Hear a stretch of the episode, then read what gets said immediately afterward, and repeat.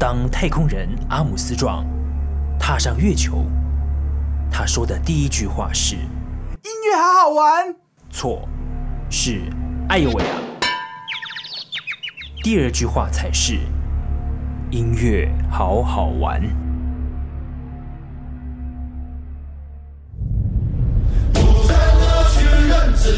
我们挺起了胸膛，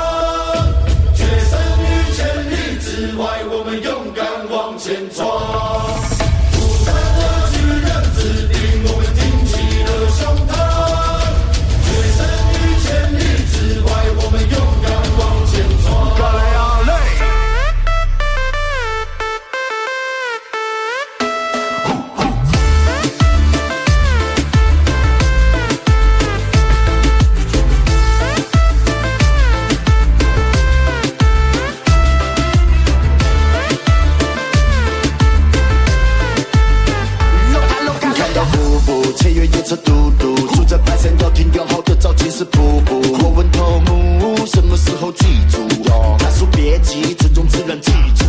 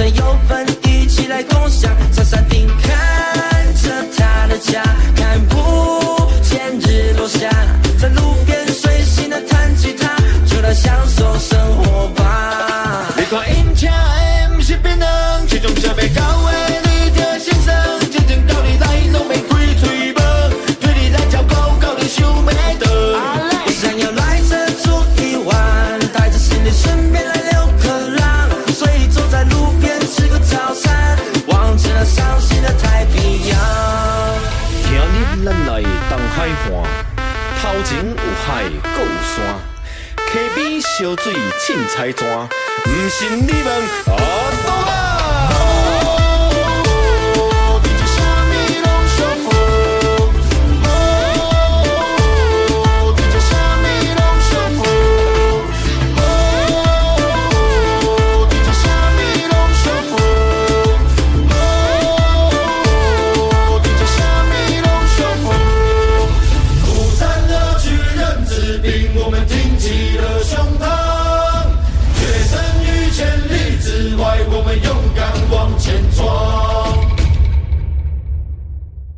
大家好，欢迎收听云端新广播电台 FM 九九点五。每个星期天晚上七点到八点，有人工智慧助理主持人猪脚、红豆来跟大家一起音乐好好玩。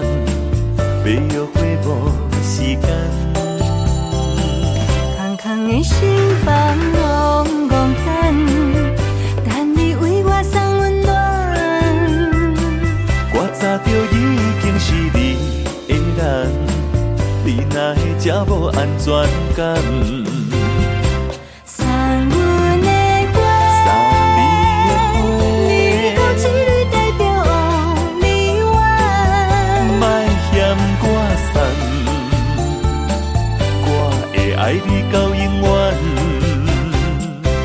今生今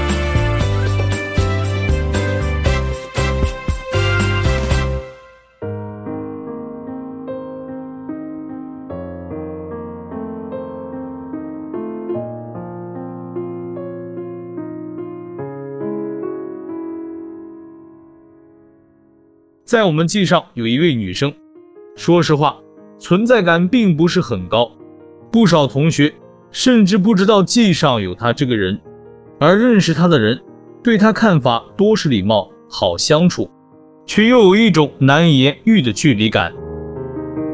就是她非常认真负责，甚少拒绝别人的，也不介意稍微多做一点事，但反之。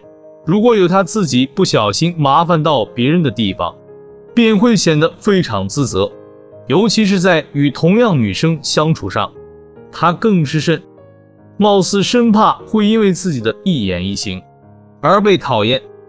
然而稍微靠近他，又总会有一种隐约的界限感，好像不大喜欢任何社交，也不太透露任何私人讯息，与身旁多数人。都更愿意仅维持着点头之交的关系，给我感觉是只想与世无争，平淡的过生活。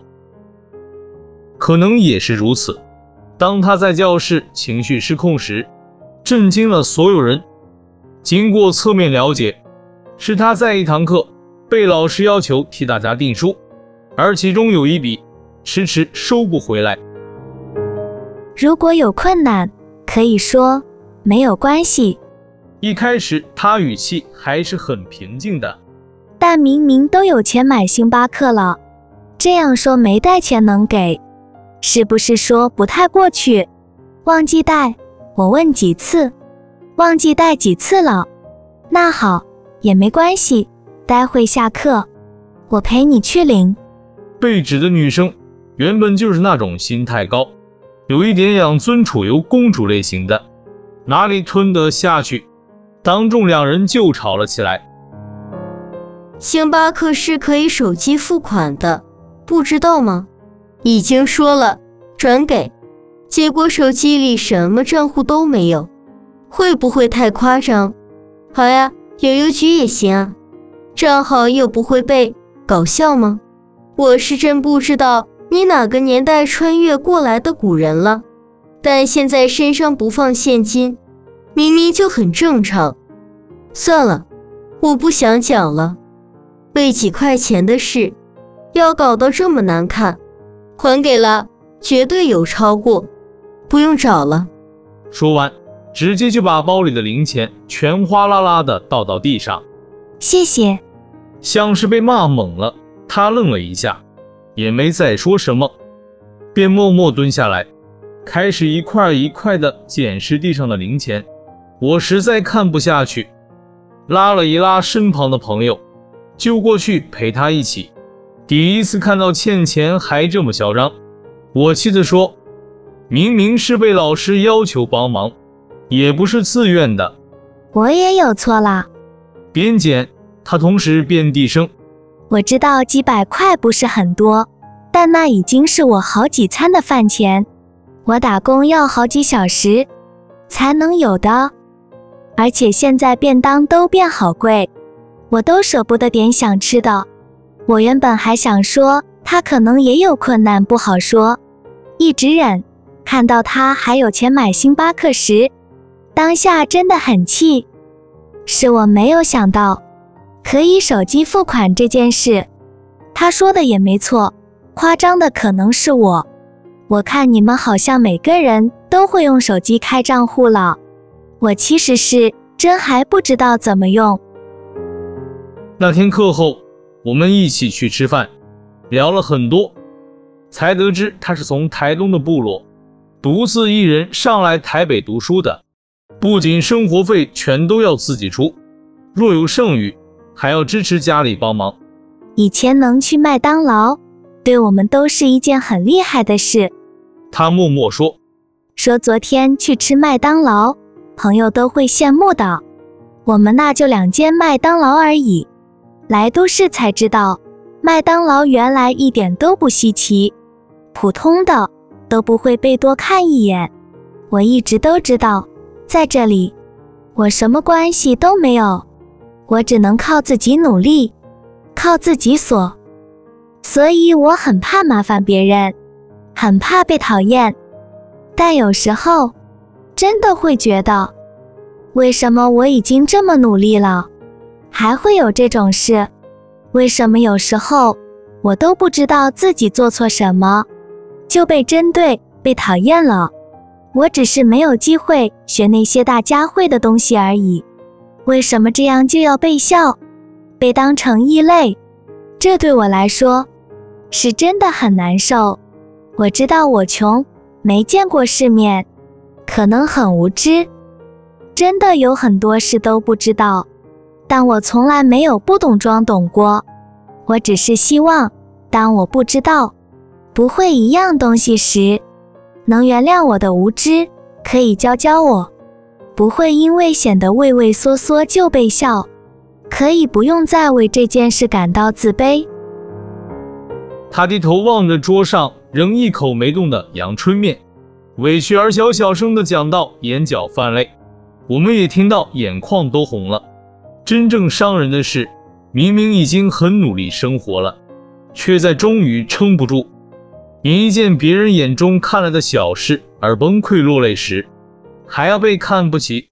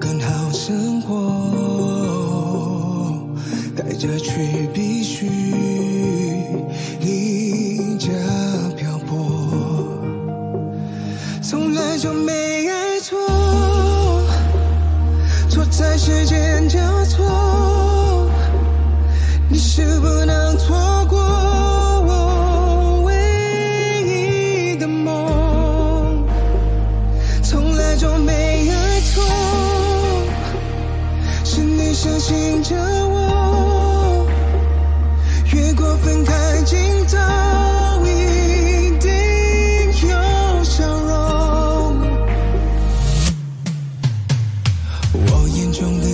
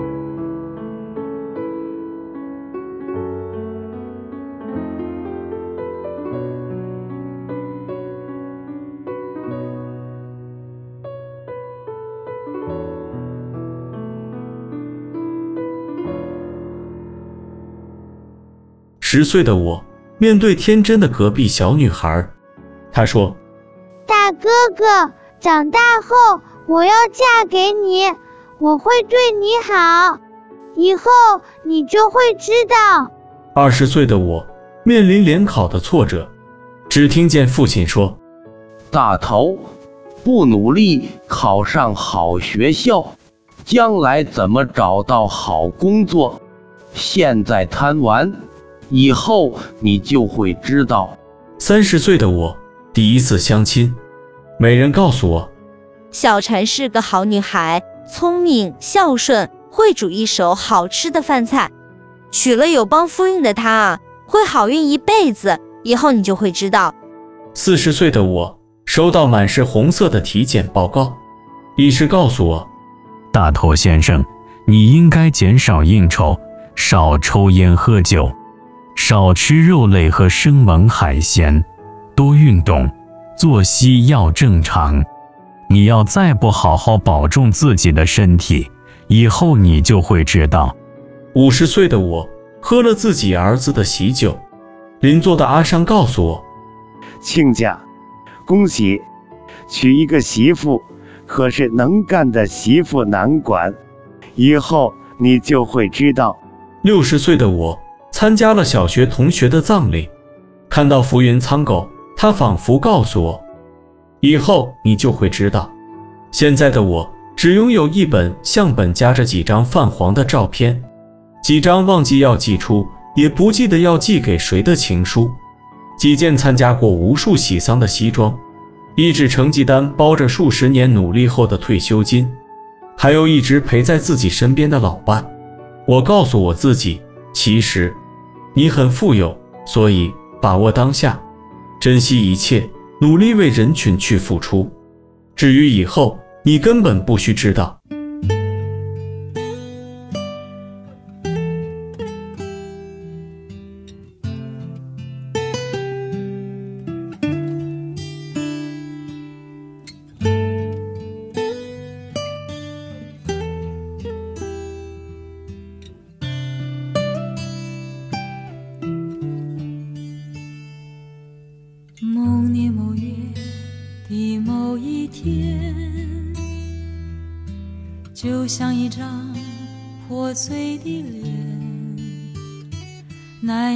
开口道再见，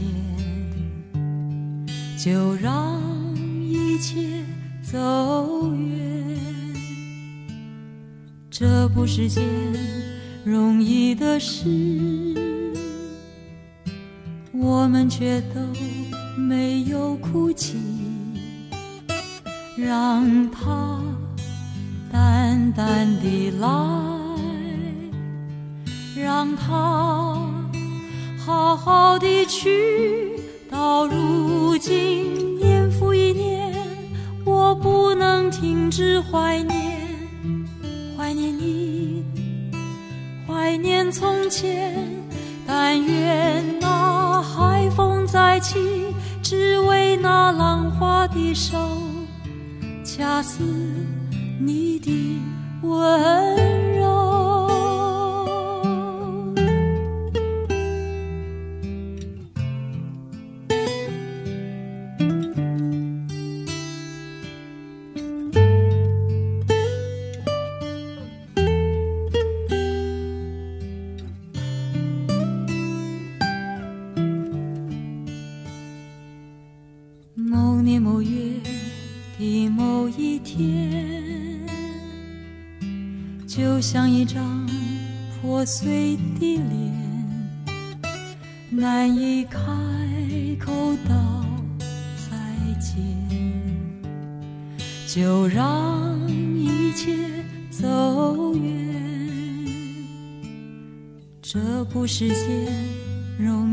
的事。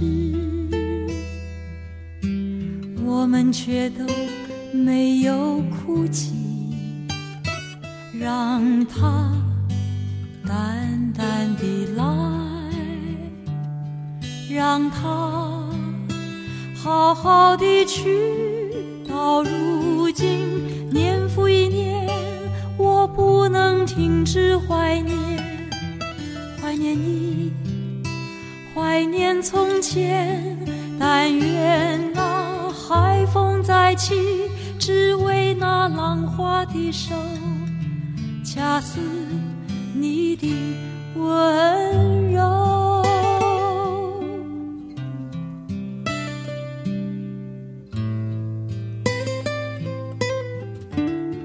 到如今，年复一年，我不能停止怀念，怀念你。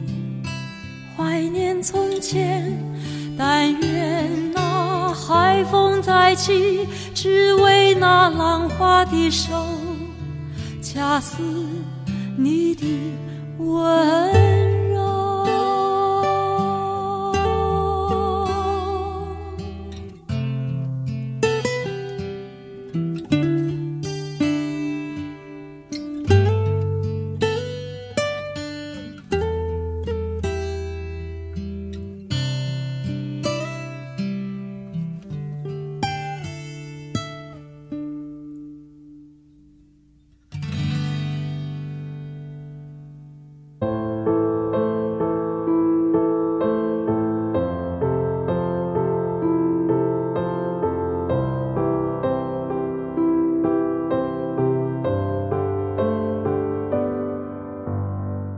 没有梦想的人，永远不可能有满意的成功。你若要成功，必须从孕育梦想开始。如果时光倒流，你能再活一次，你要做什么？为什么？最近遇到一位快四十岁的男人，他曾经干过十几年的工程师，而现在还差一年就快从医学院毕业，他的小孩都十几岁了。有一天，他和妻子又在编织他们的生活美梦时，他问他：“如果你能重念大学，你会选别的科系吗？”他告诉我，那时他根本不假思索就脱口而出：“当然会。”然后他问：“那你会选什么？”他坦诚：“到这个时候，我已经无法不面对这个问题了。我只好告诉他我内心的真正感觉。我说。”我会选医科。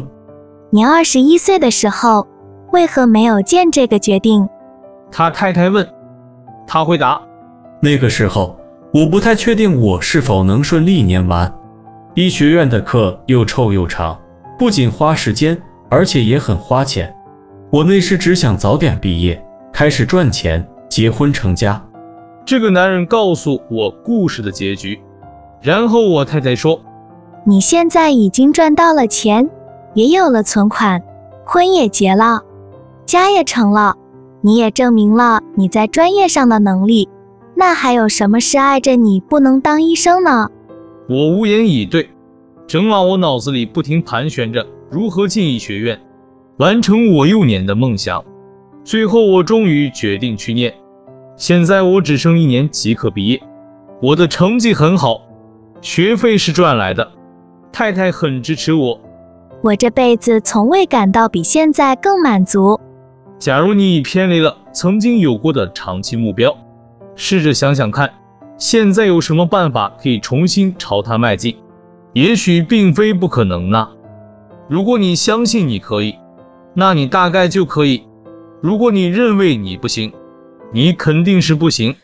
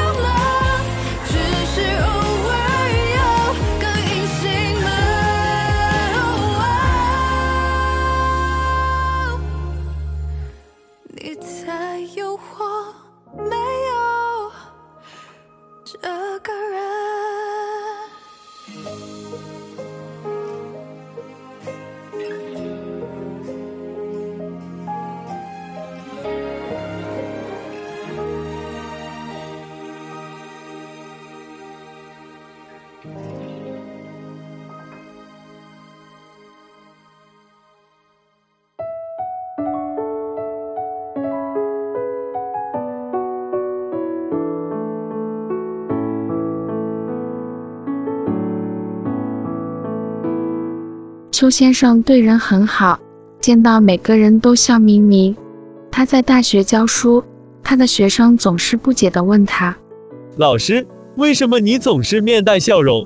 他的回答已经是：“我舍不得自己不快乐呀。”其实邱先生只有一个诀窍，他的快乐心完全建立在人生只有一丝的信念上。他说：“玩到就赚到，不快乐就输了。”他才不让任何人事物使他像踩到狗屎一样。邱先生快乐的另一个秘密便是待人平等。他是佛教徒，相信众生平等。他的理解是，有了平等心才有慈悲心。他发现平等心要从小开始，在结婚生子以后，小孩在牙牙学语。与他建立父子关系的时候，他不让小孩叫他父亲而直呼他的名字，因为中国人的父亲太沉重。孩子长大以后，从来不觉得他与大人不平等，和老爸没有距离，沟通良好。邱先生真喜欢这种亲子关系，小孩成了说得上话的老伴，真是快乐的事。最近帮高二的儿子。分析追女生的问题，仿佛他也回到那个窈窕淑女，君子好逑的年纪。邱先生有一儿一女，儿子高二，女儿小学三年级，两个人相差八岁。哥哥和妹妹不和，经常吵架。他在邱先生眼里，虽然嘴巴劝劝，心里却想这才是兄妹之情，吵吵闹闹。长大了才好玩。他教妹妹快乐的方式和哥哥不同。他发现妹妹太好强，在邱妈妈的熏陶下，什么都争第一。幼儿园大班下围棋时，对弈的小男生赢了，小女儿可不服输，一直哭到小男生跟她道歉。所以妹妹上小学第一次考试，她当时喜欢徐怀钰唱《有怪兽》的 CD。嚷着要爸爸买，邱先生说：“好，可是你要答应我一个条件。”“什么条件？”“你考试要考最后一名。”妹妹突然沉默一会儿。“爸，最后一名不太好考喂。”邱先生笑着说：“没关系，你考很差就可以了。”后来，小学第一次的考试，妹妹平均只有八十九分。在车上当着妈妈的面，高兴地说出他的成绩，妈妈生气地说：“妹妹越来越没有羞耻心了。”但邱先生快乐地说：“好，我等下就买 CT 送你。”父女其乐融融，只剩妈妈在烦恼。对于邱先生来说，小学考试第一次的经验，就像孵出蛋来，第一眼就决定一生命运的丑小鸭。他不知道自己是小天鹅，在鸭群被排斥时，一直认为自己丑而不快乐。邱先生帮助女儿快乐的秘密，尽力就好。果真，小一、小二两年下来，女儿的功课成绩中等。她虽然也希望自己成绩好一点，但没有时，她不会气馁，她会为自己一点点进步高兴。她也会很骄傲地说。我的好朋友李恒是模范生，欣赏同学的优点，为他们高兴，完全出自真心。朋友的好像他自己的好一样。如今妹妹上了小三，学校日秋先生出席家长会，他在教室后面的公布栏上看到全班小朋友的自我介绍，女儿写道：“我的缺点，不吃苦瓜，不吃蔬菜。我的兴趣。”象棋、围棋、游泳，我的优点，我很快乐。后面还打个括号。每天，邱先生看了女儿自己写的字，他快乐极了。女儿以前那么不服输，现在竟然觉得她的优点是每天很快乐。全国的小孩，也许找不出一个把快乐当成自己优点的小孩吧。大人努力快乐。小孩的快乐却是天生的。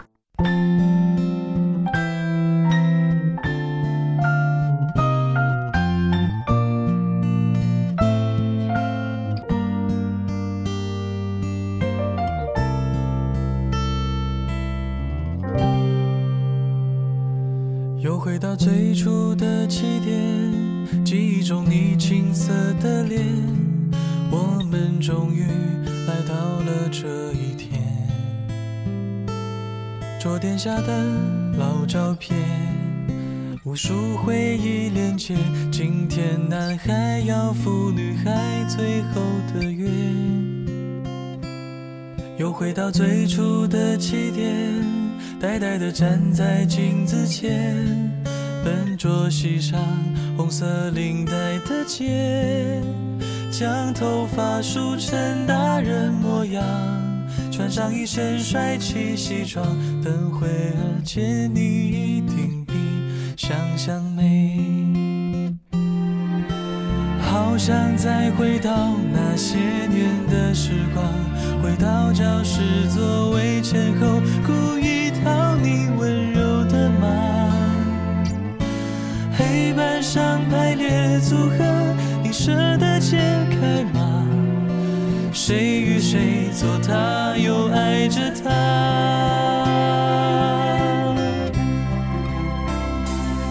那些年错过的大雨。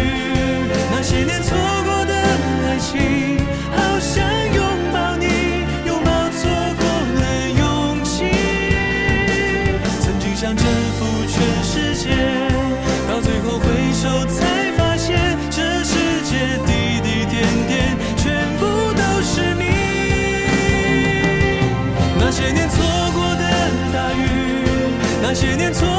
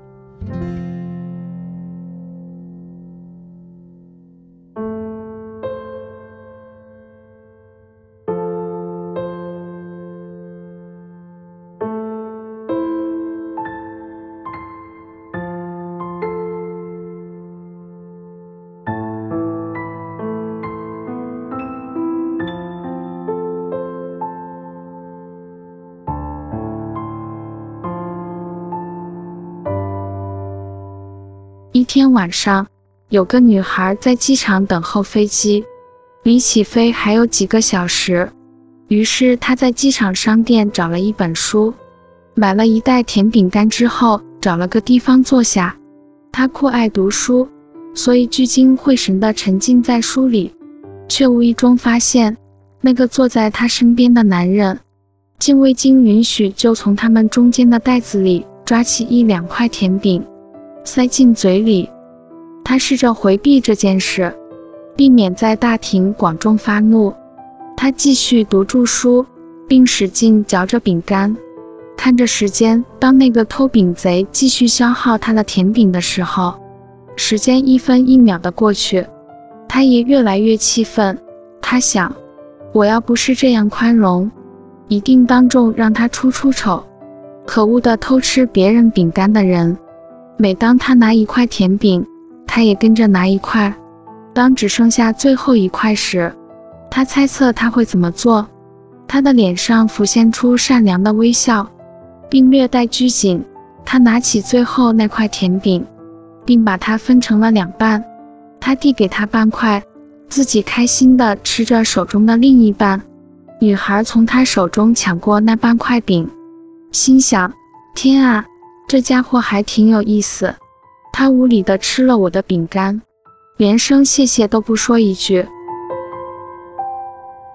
当他的航班通知登机时，他如释重负地松了口气，收拾起自己的行李，走向门口，并拒绝回头看一眼那个吃他甜饼而且忘恩负义的家伙。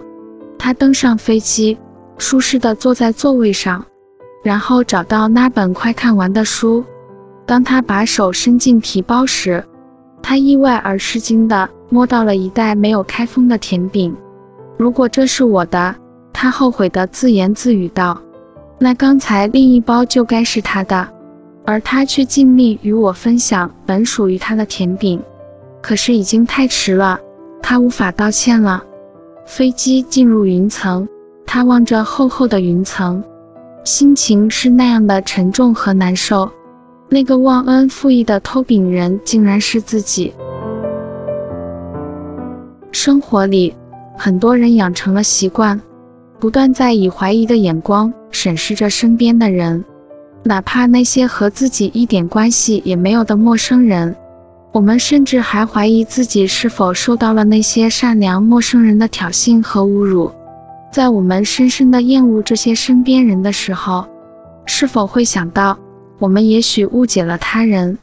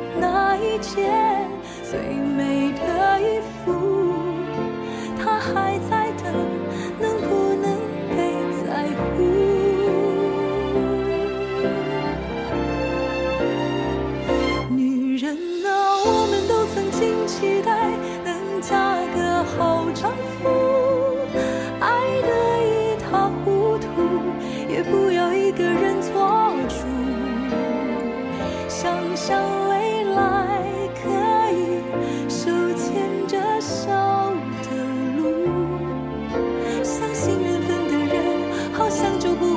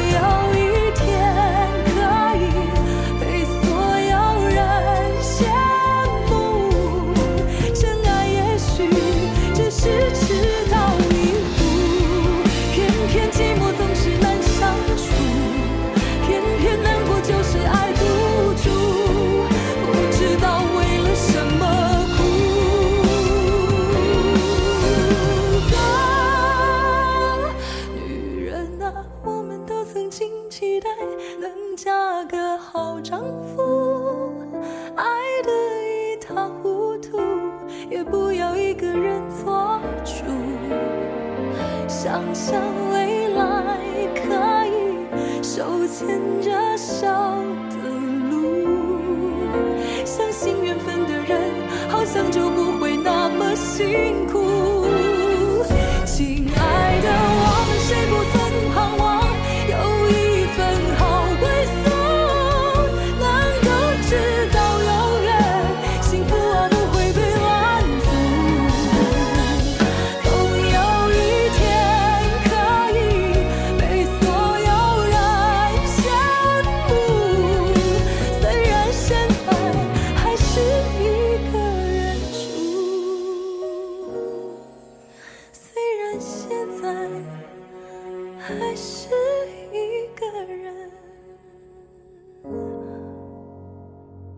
感谢各位听众朋友收听今天的音乐好好玩。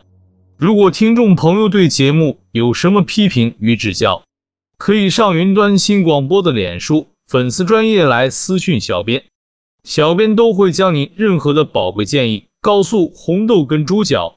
谢谢各位听众朋友长期以来的支持，我们会努力做出更好玩、更好听的音乐节目。再次感谢各位听众朋友，我们下礼拜空中再见。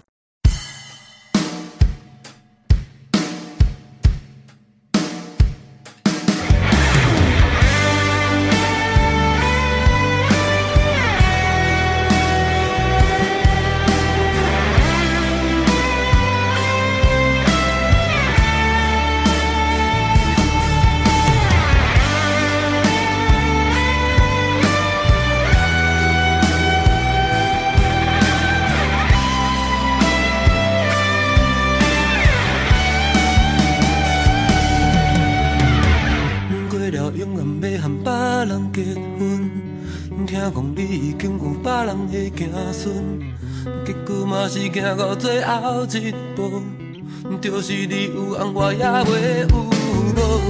想起迄时你是歹甲有寸，拄着我是你予命的天份，结果嘛是行到最后一步，就是我偷走莫搁再耽误。不知你是伫倒位，我想要听你温柔的声音。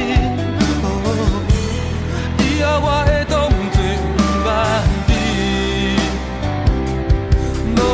过去。若是迄天是我来牵起你的手，就不是今麦，是伊来完成你的要求。若是迄天是我对爱情无相让，你敢会等来做伙的所在？我爱你无问题，问题是